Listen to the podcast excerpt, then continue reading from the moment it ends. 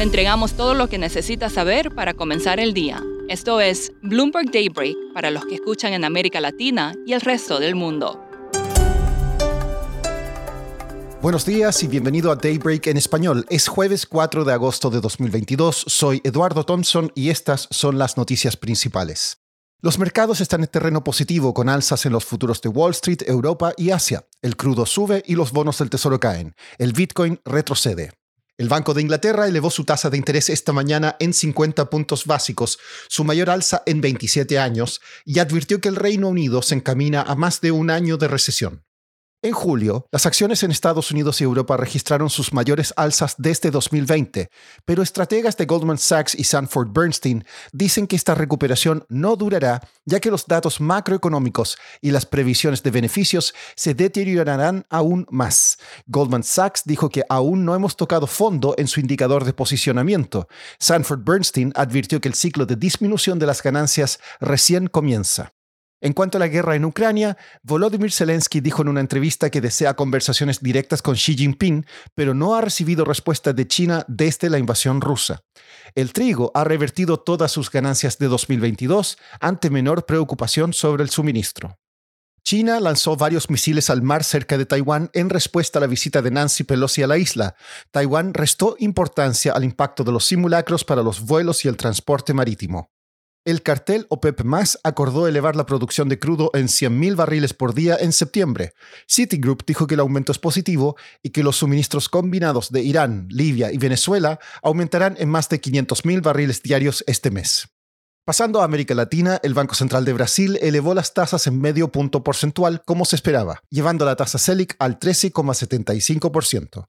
Además, dejó la puerta abierta para un impulso menor el próximo mes.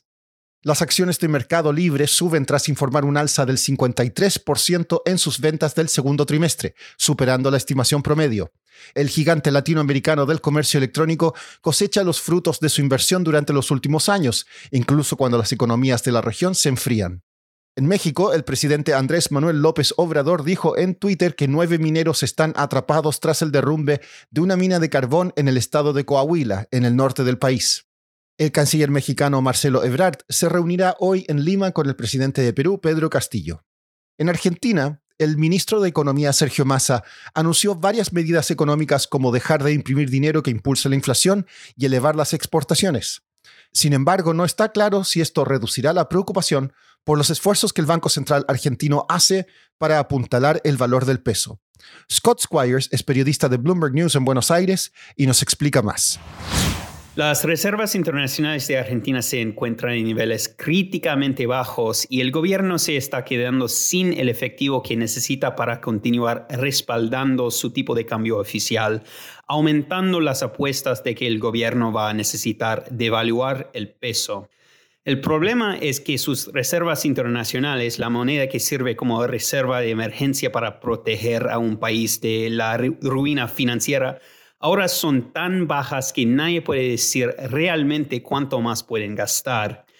El Banco Central de Argentina ha estado vendiendo en promedio alrededor de 60 millones de dólares por día para mantener su tipo de cambio.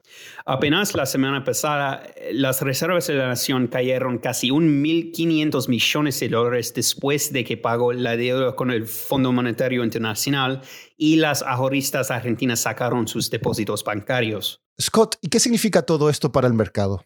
Todo esto significa que el mercado está posicionándose para una gran devaluación del peso oficial. El peso ya cayó en los mercados paralelos el mes pasado al nivel de 60 más débiles que el oficial.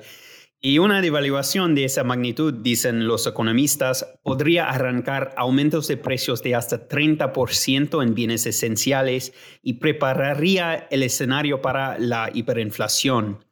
El nuevo superministro de Economía de Argentina, Sergio Massa, anunció anoche medidas que apuntan a mejorar la situación y traer más dólares al Banco Central de Argentina.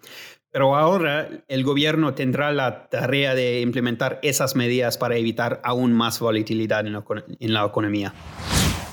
Por último, la Agencia Espacial de Australia encontró restos de una nave SpaceX en un campo más de 400 kilómetros al sur de Sydney una de las piezas de basura espacial, más ancha y alta que un humano adulto, quedó clavada en el suelo.